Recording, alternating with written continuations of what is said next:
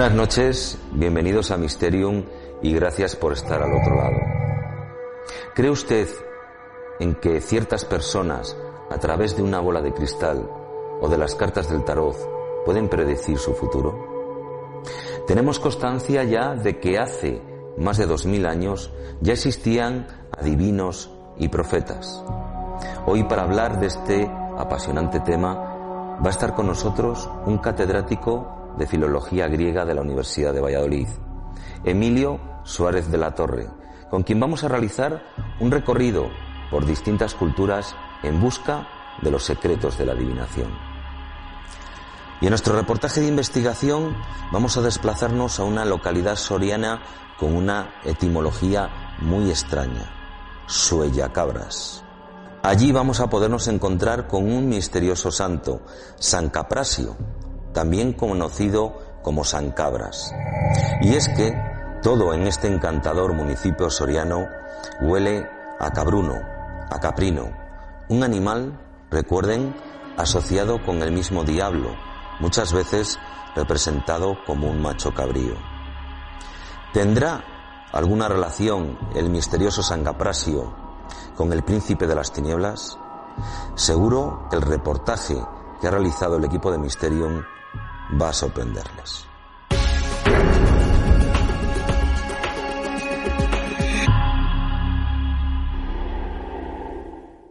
Nos encontramos en el aula triste de la Universidad de Valladolid, un lugar excepcional y, como no podía ser de otra manera, un invitado de excepción, Emilio Suárez de la Torre. Es catedrático de Filología Griega en la Universidad de Valladolid y un experto en diversos temas del mundo antiguo, y entre ellos un tema apasionante, adivinos y métodos de adivinación. Emilio Suárez, Buenas noches y bienvenido a Misterio. Buenas noches y muchas gracias por la invitación. ¿Desde cuándo el hombre se interesa por su futuro? ¿Desde cuándo tenemos constancia? Bueno, yo creo que todas las civilizaciones en algún momento eh, han desarrollado técnicas de adivinación y eh, en lo que se refiere al mundo antiguo, los testimonios más claros nos vienen del Oriente más próximo, o como mucho del Oriente Medio. Eh, probablemente eh, en civilizaciones orientales más lejanas se han desarrollado también otros, otros métodos. Los que yo puedo conocer y los que han influido en los pueblos europeos eh, se registran desde fecha muy temprana, en el segundo milenio antes de Cristo, en el mundo, sobre todo en el mundo mesopotámico. Dos mil años antes de Cristo ya. Incluso algún texto puede estar datado antes. Y eh, eh, vemos con sorpresa que se han desarrollado ya, pues, eh, bastantes modos de adivinación, tanto los que luego se van a llamar técnicos, como, sobre todo, los inspirados, es decir, la existencia de personas, generalmente mujeres, que en un trance concreto pueden entrar en contacto se entiende con los dioses y transmitir eh, profecías.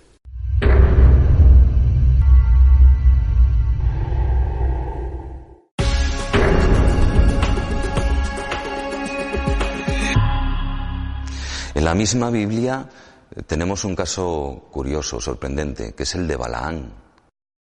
Sí, ese es un caso eh, curioso porque mm, en en el texto bíblico en que aparece mencionado, que es el libro de Samuel, muy brevemente, hay un episodio en que él se niega ante el rey a, maldecir eh, con sus profecías al pueblo elegido. Eh, y luego no hay muchas más noticias, salvo la tradición sobre el prodigio de la burra que habló y todas estas cosas.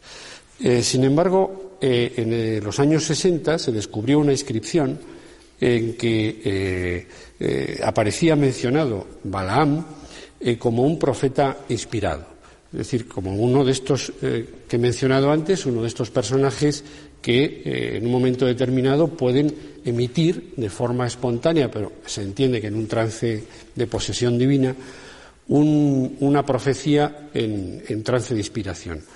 Y esta inscripción mm, nos demuestra que ya en el siglo VIII, aproximadamente antes de Cristo, en un ámbito cultural muy próximo al de las emergentes ciudades y territorios griegos, eh, existe esta clase de eh, adivinación y de emisión de profecías.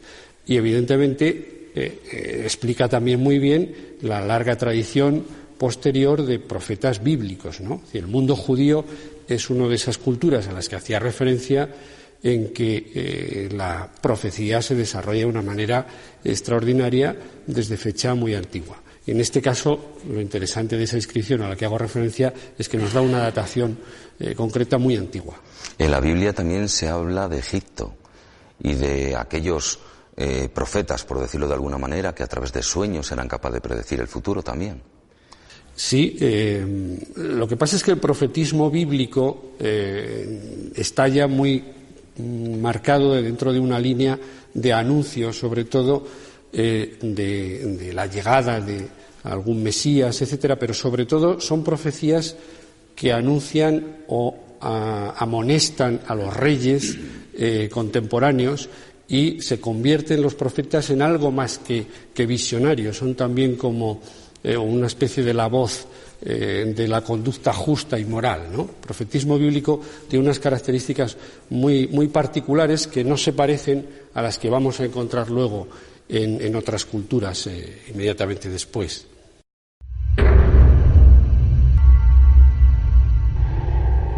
Sin duda interesante la entrevista que estamos manteniendo con el catedrático de Filología Griega de la Universidad de Valladolid, Emilio Suárez de la Torre, buscando los secretos de la adivinación con distintas civilizaciones y emplazamientos. Ahora les sugiero irnos a un emplazamiento muy singular en tierras sorianas, Suellacabras. Allí podemos encontrar una derruida ermita con advocación a un misterioso santo, San Caprasio, al que algunos investigadores asocian a cultos paganos y en otras ocasiones al mismo diablo. Allí vamos a poder encontrarnos con misteriosas leyendas, como la que nos habla del mismo Santiago Apóstol luchando contra un terrible dragón, clara asociación al maligno al principio de las tinieblas. También historias curiosas y sorprendentes de moros que se convierten de forma prodigiosa al cristianismo. Pero mejor que yo se lo cuente, estoy pensando que vamos a ver un avance de lo que van a poder ver justo a continuación de la entrevista. El equipo de Mysterium ha puesto rumbo a Suella Cabras, un pequeño pueblecito a tan solo 25 kilómetros de Soria capital. En las inmediaciones de este municipio encontramos una ermita con advocación a San Caprasio, un enigmático santo, cuya raíz etimológica, al igual que el topónimo del pueblo, está asociado a lo caprino, término muy sugerente y en ocasiones coligado al diablo, que es representado muchas veces como macho cabrío. Sin duda es elocuente que los derruidos muros de la ermita alberguen sorprendentes leyendas, algunas relacionadas con el príncipe de las tinieblas. Interesante, ¿verdad? Lo van a poder ver justo después de la entrevista que estamos manteniendo con Emilio Suárez de la Torre, catedrático de Filología de la Universidad de Valladolid, y con el que vamos a descubrir los secretos de la adivinación.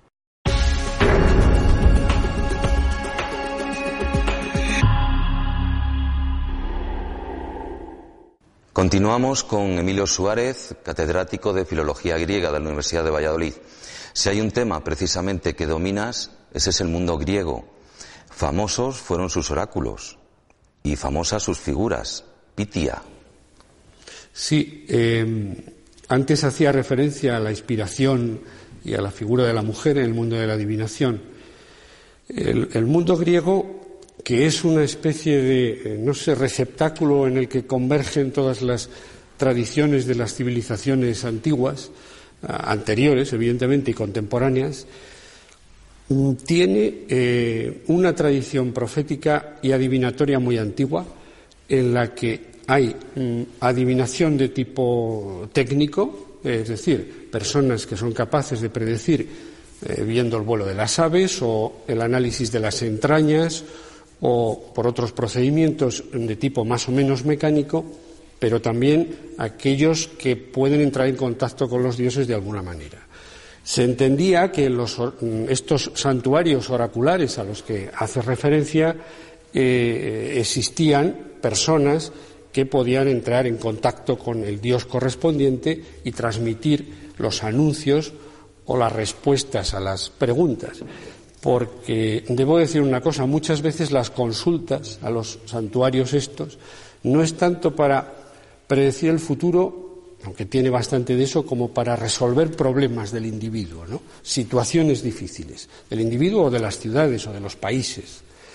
Y efectivamente, en Grecia eh, hubo una serie de santuarios como el de Delfos dedicado a Apolo o el de Dodona dedicado a Zeus y un poco más tarde en territorio ya egipcio y luego servirá para unir las dos tradiciones el de Zeus Amón.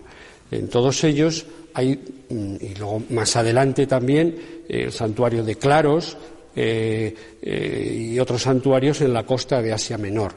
Eh, en ellos unas veces hay mujeres, otras veces hay hombres, pero el más conocido sin duda es el santuario délfico, donde la Pitia, eh, en estado de trance, que todavía hoy se discute a qué se debía, la última teoría que he leído hace muy poco es que se debía a eh, unos vapores sulfúricos que salían de unas supuestas grietas del terreno que han encontrado los geólogos, lo cierto es que los arqueólogos no están tan de acuerdo en que este sea el origen porque parece eh, quitar un poco de, no sé, de magia a la posibilidad de un trance sin necesidad de un elemento que mecánicamente te ponga en esa situación, ¿no?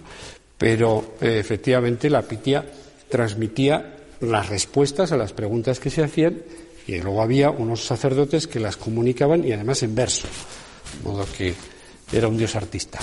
En el santuario de Dodona tenemos recogidas las preguntas, ¿no? Que se Efectivamente, eh, sí. Las respuestas no, pero las preguntas sí, ¿verdad? Sí, alguna, algún resto de, respuesta hay, pero la mayor parte son efectivamente preguntas. Eh, es la otra cara, porque del santuario de Delfos lo que tenemos son sobre todo preguntas, pero sobre todo respuestas y algunas muy largas y versificadas, otras en prosa.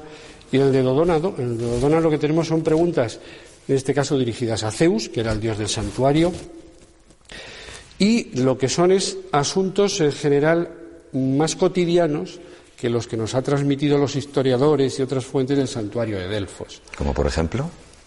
Como por ejemplo, si va a salir bien un viaje, si eh, uno va a emprender un negocio y va a tener eh, suerte en ello, o si el hijo que está esperando es suyo, que es una inquietud bastante normal que tenga una persona sin otros métodos de averiguación. Este es el, caso de Dodona. Eh, ya digo, las, las eh, cantidad de preguntas que se han y se siguen descubriendo son, son, muy interesantes y nos meten directamente en la vida cotidiana de los, de los individuos y en sus preocupaciones.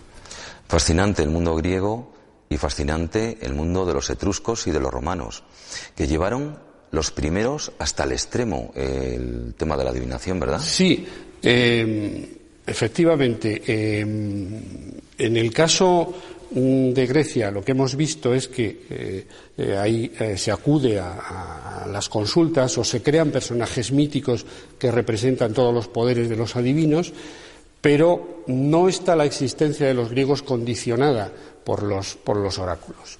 En el caso del mundo etrusco, lo que ocurre es que mm, es una existencia como nación, como pueblo, eh, tremendamente condicionada por eh, los astros, por eh, los presagios, por la lectura de, los hígados, por ejemplo, que es una técnica que tenían muy desarrollada, y sobre todo por la existencia de profecías que hablaban de que el pueblo etrusco viviría un número fijo de, siglos. la palabra siglo a lo mejor no, no encaja bien porque no todos son cómputos de 100 años, pero más o menos eh, la civilización etrusca, fundiéndose con la romana, viene a extinguirse hacia, vamos, en el primer siglo antes de Cristo y coincide exactamente con los, eh, con, los cómputos que habían hecho eh, las profecías antiguas de los propios etruscos. Y en el caso de Roma mm, ya no es así. El caso de Roma se parece un poco al mundo griego, pero con una diferencia, y es que, eh, digamos, las eh, magistraturas del Estado, el Senado, etcétera, desconfía mucho de ciertos tipos de adivinación. Y, por lo tanto, por un lado, mm, se conservan libros civilinos que se consultan y que recuerdan un poco a lo que pasaba con los etruscos, que hace pensar en una preocupación de lo que va a ir pasando según aparezca un prodigio, y por otro, esos libros y cualquier consulta se controla muchísimo por el Senado, por una serie de cargos que tienen que vigilar esas consultas. De modo que hay una historia ahí eh, con altibajos respecto a la, a la confianza que se tiene en los oráculos. Claro que una cosa es el nivel político general y otra es el nivel particular. ¿no? Y del pueblo, ¿no? Pues, efectivamente, los individuos que, evidentemente mm, acuden a, estas eh, consultas eh, eh, tanto de adivinos, digamos, callejeros como de santuarios y en el mundo romano todavía Delfos, por ejemplo, pues tuvo una gran importancia en el mundo griego al que acudían los romanos. Y en el caso de los etruscos, desde luego acertaron, ¿no? Con el fin de su misma civilización. Sí, esto es una cosa bastante curiosa, pero eh, en fin, ese cómputo de, siglos eh, resultó bastante, bastante exacto. No voy a decir que, totalmente exacto, pero eh, el último, ellos llamaban, hablaban en la palabra latina saeculum, se cumple justamente eh, en el siglo en que eh, se extingue casi definitivamente la, eh, y, que ellos habían pronosticado. Así es. Es un, caso un poco especial. Y desde la antigüedad hasta la época que estamos viendo, hasta, hasta los romanos, ¿qué métodos de adivinación empleaban? ¿En qué se basaban? Bueno, vuelvo a la clasificación que dije al principio porque es útil. Es decir, hay métodos eh, eh, puramente técnicos eh, y hay otros un poco más prodigiosos. Los técnicos me refiero al vuelo de las aves, ese era uno de los más conocidos. La lectura de las entrañas, especialmente del hígado. la forma en que ardían o no en un altar, una serie de signos. Se entendía que todo esto era como tener un código de signos que nos llegaban. En el caso de la. Bueno, también hay adivinación un poco más prodigiosa. Por ejemplo, en el mito griego hay adivinos que entienden el lenguaje de los animales. No solamente que sepan si el vuelo del ave eh, es positivo o negativo, sino que son capaces de entender lo que dicen entre sí las aves. Que entendían los, antiguos que eso hablaban entre sí de cosas que tenían un valor significativo para los hombres.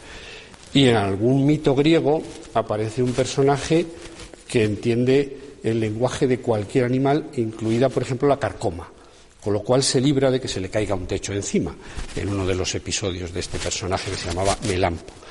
Eh, de modo que eh, hay un tipo de adivinación técnica, otra un poco más prodigiosa que aparece en el mito, y luego está la adivinación inspirada, la profecía. Eh, la profecía que se entiende que se le ha transmitido a una persona en estado de trance por parte de un Dios. Lo que ocurre es que esas profecías eh, mm, se hacían circular por escrito, atribuidas a, por ejemplo, sibilas, no las pitias de Delfos que hemos visto antes, sino otros personajes que parece que tienen que ver con el Oriente que se llamaban sibilas. Esas profecías sibilinas eh, son las que, por un lado, en el mundo romano conocen una versión, que eran los libros civilinos, que se consultaban periódicamente, pero luego, por otro, circulan en lengua griega, en latín, y hacen referencia a cómo van a ir pasando las generaciones, cómo van a ir pasando eh, los imperios, y se utilizan como arma política. Y los judíos, por ejemplo, utilizan las profecías para advertir de que los romanos tienen sus días contados, que son el pueblo que les oprimen. ¿eh? Y mm, a partir de ahí, como surgen personajes que son los que vendrán a cumplir justicia al final de los tiempos, pues surge eh, las figuras que todos conocemos y que tendrán existencia en el medievo del anticristo y de, otros personajes que trasladados a la cultura cristiana también tendrán un, un, valor muy significativo, ¿no? como advertencia de final de los tiempos. Es por esta tendencia a, hacer circular eh, profecías que anticipen se parece un poco a aquello de los etruscos, ¿no? Sí. Que, nos queda ya poco tiempo, que después de esto vendrá aquello y luego ya el final de los tiempos. Y eran muy hábiles, porque lo que hacían era encadenar en esas profecías episodios eh, reales que habían ocurrido y todo el mundo conocía, es decir, históricos. Ya eran del pasado. Claro, y les daban garantía y entonces añadían lo que se suponía que iba a pasar con la misma garantía de la voz profética de la Sibila que anunciaba el fin de los tiempos.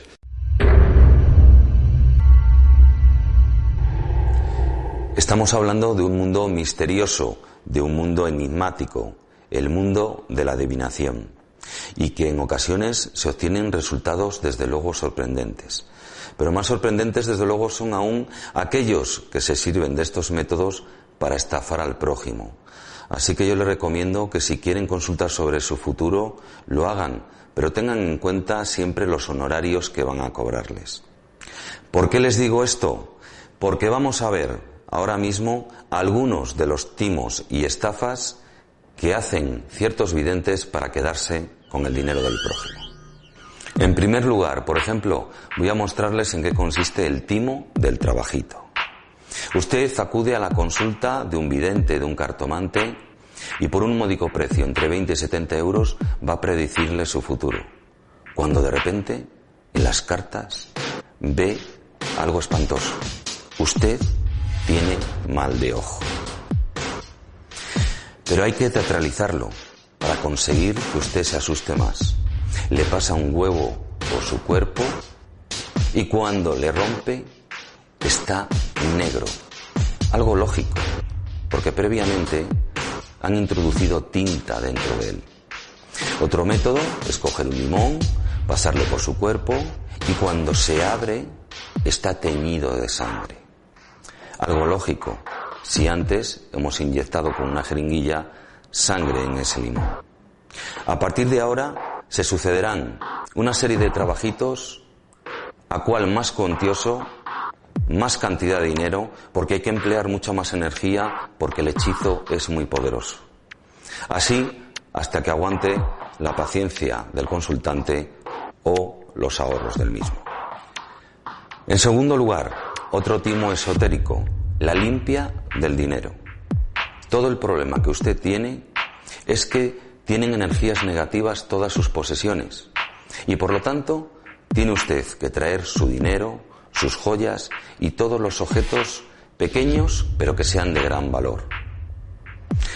Les trae usted en una bolsa negra de basura. Se realiza un fuerte ritual para que se quiten esas energías negativas. Solo una condición, que usted abone el ritual que se ha realizado y que no abra esa bolsa bajo ningún concepto hasta pasados varios días. Justo el tiempo en que van a poner ellos pies en polvorosa porque a usted le han pegado el cambiazo y lo que le han introducido en su bolsa son recortes de periódico, no dinero. Y por último, voy a comentarles el timo de los amigos videntes. Se instalan en una ciudad. Son todos ellos amigos, con distintas especialidades. Videntes, cartomantes, astrólogos, quiromante, santero, cada uno en un piso diferente. Y el objetivo es que usted pase por todos ellos y vaya dejando allí la minuta que corresponde. Es decir, usted consulta al astrólogo, y una vez que le ha consultado le dice que no le puede ayudar, pero que conoce un santero que es un fenómeno. Usted va a ese santero, también deja allí la minuta y le dice que no le puede ayudar, pero que conoce a un cartomante que sí le va a poder ayudar. Ese es el objetivo, que usted recorra todo el círculo y entre todos ellos luego se reparten el dinero. Avisados quedan.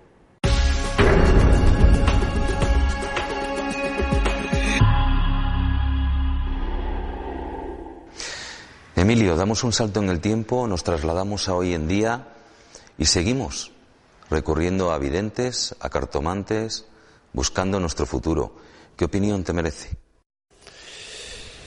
Vamos a ver, la adivinación responde a una necesidad del individuo, eh, una necesidad que entra dentro ya de la psicología eh, personal y a veces colectiva, ¿no? El saber qué va a pasar. A veces es mejor no saberlo, pero la curiosidad está ahí.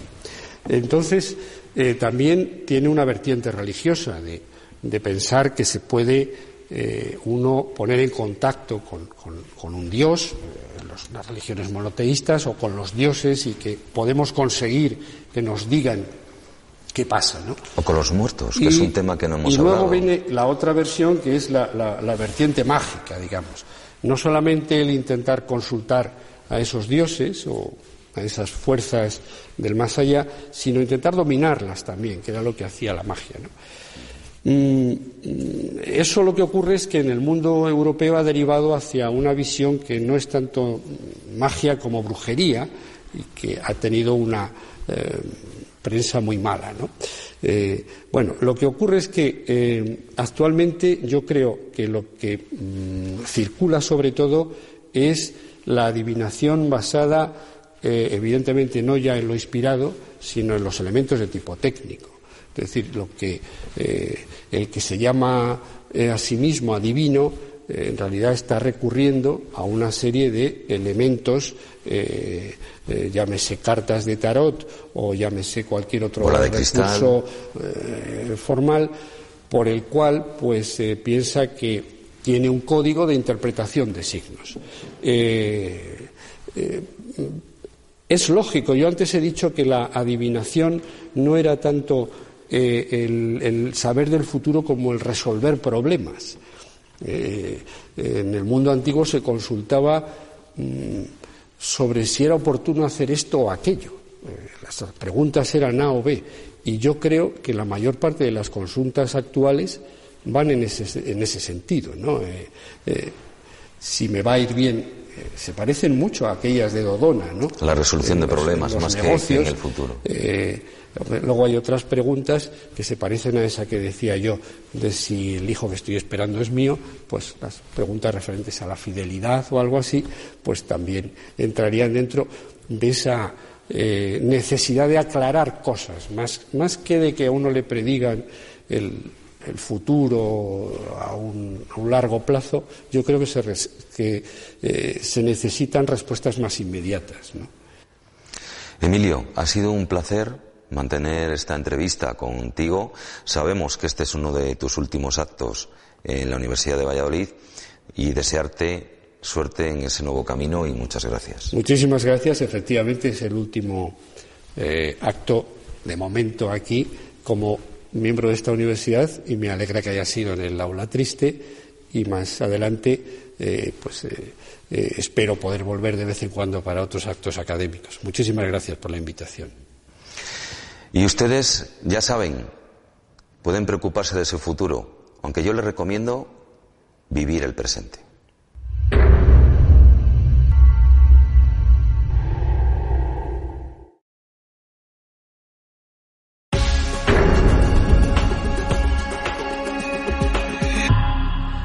Para nuestro documental, el equipo de Mysterium se ha desplazado a un lugar enigmático y misterioso, Soyacabras, en la provincia de Soria, donde todo parece estar envuelto en un halo de misterio. Y es que allí ya contamos con una etimología desde luego sorprendente y para la que existen diversas versiones para explicar su procedencia.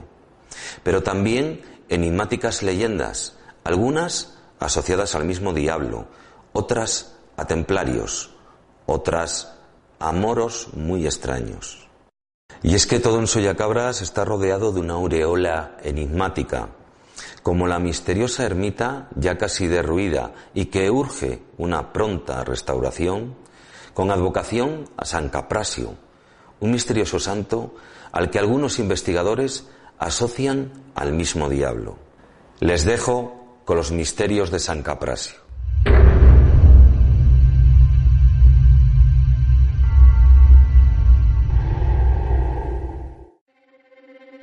El equipo de Mysterium ha puesto rumbo a Suella Cabras, un pequeño pueblecito a tan solo 25 kilómetros de Soria capital.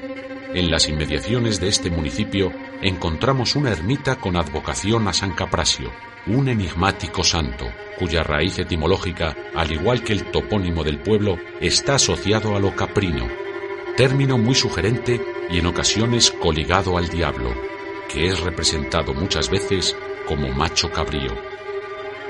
Sin duda es elocuente que los derruidos muros de la ermita alberguen sorprendentes leyendas, algunas relacionadas con el príncipe de las tinieblas. Estos ingredientes, unidos a una sugerente toponimia y al ambiguo origen de la propia ermita, hacen que el lugar esté envuelto en un halo de misterio. No hay una idea clara y de dónde proviene exactamente lo del nombre de Soyacabras. Hay diferentes versiones. Unas mm, cuentan que está, bueno, casi todas están relacionadas con San Caprasio. Eh, el santo estaba relacionado con el tema capra. Entonces hay diferentes versiones de si procede de, ahí el nombre o el pueblo dio el nombre a San Caprasio. Soyacabras es el topónimo del pueblo de Soria eh, que conocemos ya desde antiguo. Sabemos que en 1270 ya aparece documentado bajo la forma de Desuella Cabras, de donde queremos que ha evolucionado a la forma actual, Suella Cabras. En cuanto al origen del topónimo, pues hay varias posibilidades. Una de ellas eh, la relacionaría con la ermita de San Caprasio que existe en el propio lugar y se plantea la posibilidad de que, ¿qué fue antes? Eh, ¿La ermita que dio nombre al pueblo o el pueblo que dio nombre a la ermita? Esa es una de las posibilidades. Otra de las posibilidades eh, sobre el topónimo del pueblo es eh, quizá la más fácil por ser la, más sencilla. Es que eh, recibiera ese nombre pues por la accidentabilidad del terreno que tenga una orografía más o menos complicada que hiciera pues que los rebaños de cabras se cayeran o incluso que fuera un un terreno tan abrupto que fuera apto para las cabras.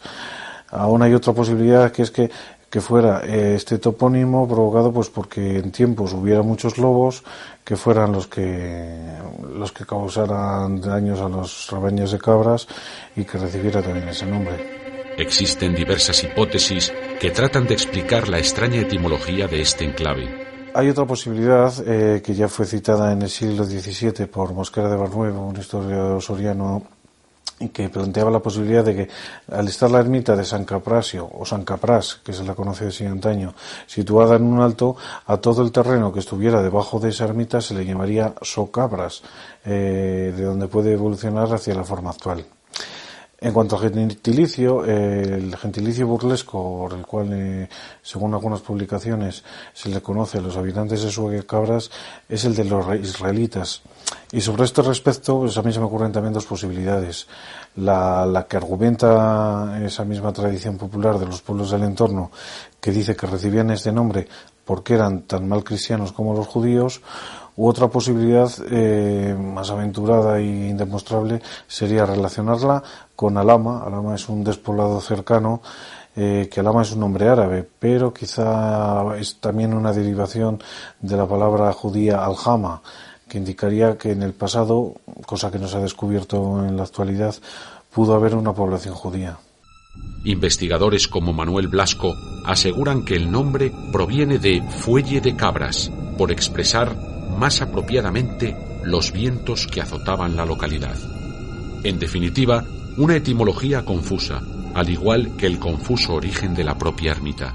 La ermita es una construcción notable, de está hecha en piedra de mampostería, reservando el sillar pues, para las costaneras, los vanos, los arcos de entrada, la espadaña, y desarrolla una nave eh, que es en la que le falta la techumbre, que se ha derrumbado sobre la propia ermita, y conserva una capilla mayor eh, con ábside de horno, eh, decorada con unas pinturas barrocas mm, bastante posteriores a la construcción.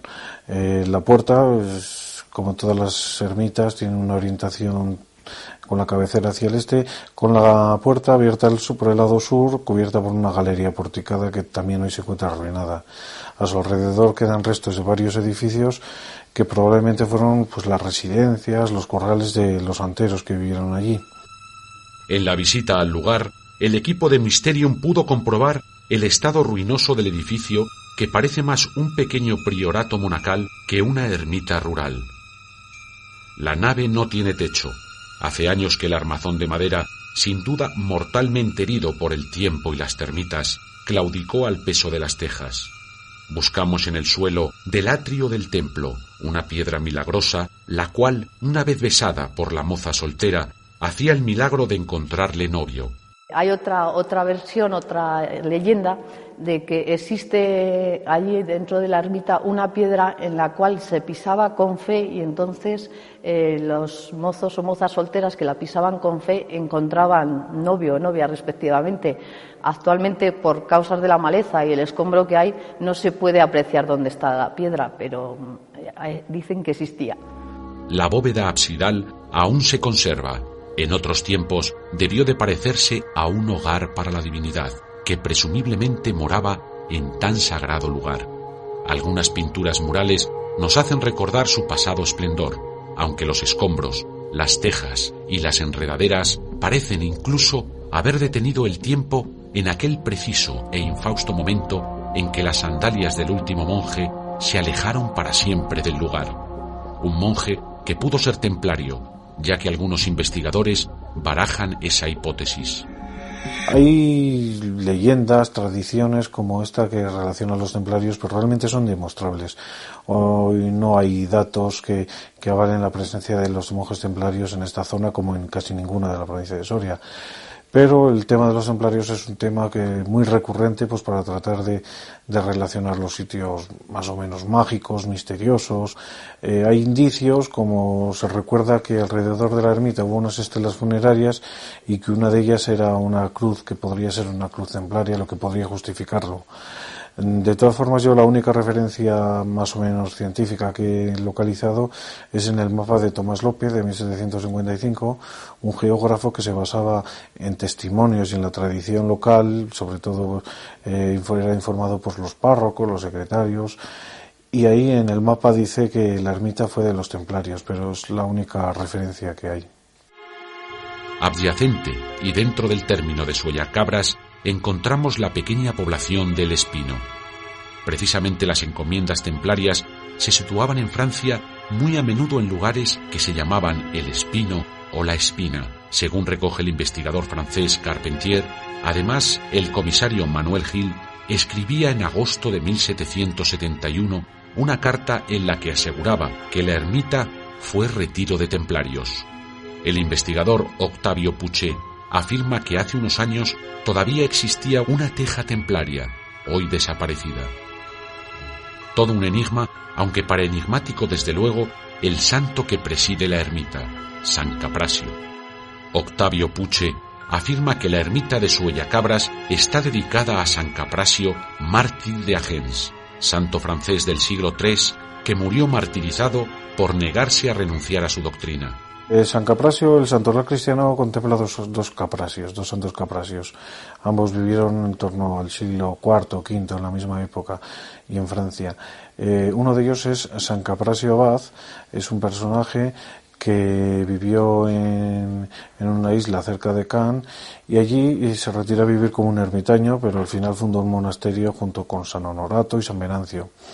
Este monje eh, fue declarado abad del convento, por lo cual se le conoce como eh, San Caprasio Abad. Pero hay otro Caprasio, es San Caprasio Marte o, San Caprasio Mártir o San San Caprasio de Lerins, que bueno, pues este es un personaje que vivió en tiempos de las persecuciones de Diocleciano y que huyó de, de su país para refugiarse. Se dice que se refugió en una cueva que hay en, en la Sierra de Alcubierre, en la actual provincia de Huesca, y que allí fue donde tuvo conocimiento de que una amiga suya, Santa Fe, había sido martirizada. Él le pidió a Dios que le diera una prueba de si quería que fuera martirizado, que le diera una prueba.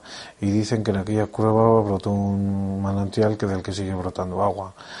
Él comprendió que esa era la prueba que necesitaba y regresó a su país donde fue martirizado. Eh, no sabemos cuál de los dos caprasios es, porque en la, documentación antigua que se conserva de las cofradías que ha habido en Suya Cabras, se le nombra de los dos indistintamente. Unas veces se habla de San Caprasio Abad y otras veces de San Caprasio de Levins. y tampoco tenemos datos más objetivos porque la, en, la parroquia de Suella Cabras actualmente se conserva una talla eh, que procede de la ermita de Suya Cabras y que representa a San Caprasio. Pero para confundirnos más, eh, esta estatua, esta imagen representa a San Caprasio con traje episcopal. Quizá por aproximación se relacionaría más con el abad, pero sabemos que San Caprasio no fue obispo. Entonces no sabemos exactamente a, a cuál de los dos se refiere. Ambos santos, el mártir y el abad, aparecen citados indistintamente en documentos como el libro de cuentas de esta ermita. Podrá ser que la tradición mezcló un poco la vida de los dos santos, lo que unido a tradiciones orales más o menos mitológicas dieron lugar a la particular advocación de San Caprasio de Suellacabras. Pero para añadir más dudas a una y otras versiones, existe una leyenda local que afirma que San Caprasio era un ermitaño griego. Un día vio a una joven pastora y pecó. Su castigo fue vagar por todo el mundo hasta encontrar un lugar idílico similar al paraje en el que cometió el pecado, donde fundar un monasterio y así poder purgar su pecado. El lugar idílico que fue elegido es el entorno de Soyacabras. Y aquí es donde algunos autores crean algunas hipótesis sorprendentes.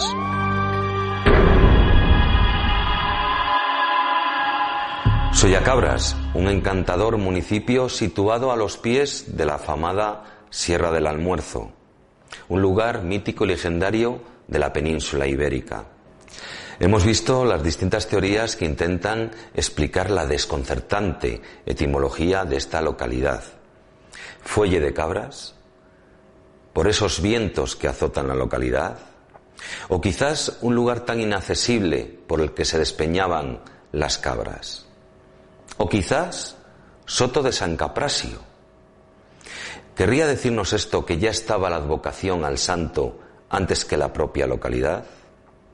Y es que allí también tenemos una ermita también con un origen confuso y que fue habitada a lo mejor por templarios. Así parece indicarlo la localidad cercana del Espino. Aunque para misterio el de San Caprasio. ¿De dónde proviene esa extraña advocación? San Caprasio, mártir de Agens, San Caprasio de Lerins o un extraño ermitaño griego. Desde luego sorprendente, pero nada como conocer las asociaciones que hacen algunos investigadores, identificándole con cultos paganos o con el mismo príncipe de las tinieblas, con el mismo Lucifer, aunque no deben de olvidar que Lucifer significa portador de luz, por lo que podría ser justamente lo contrario.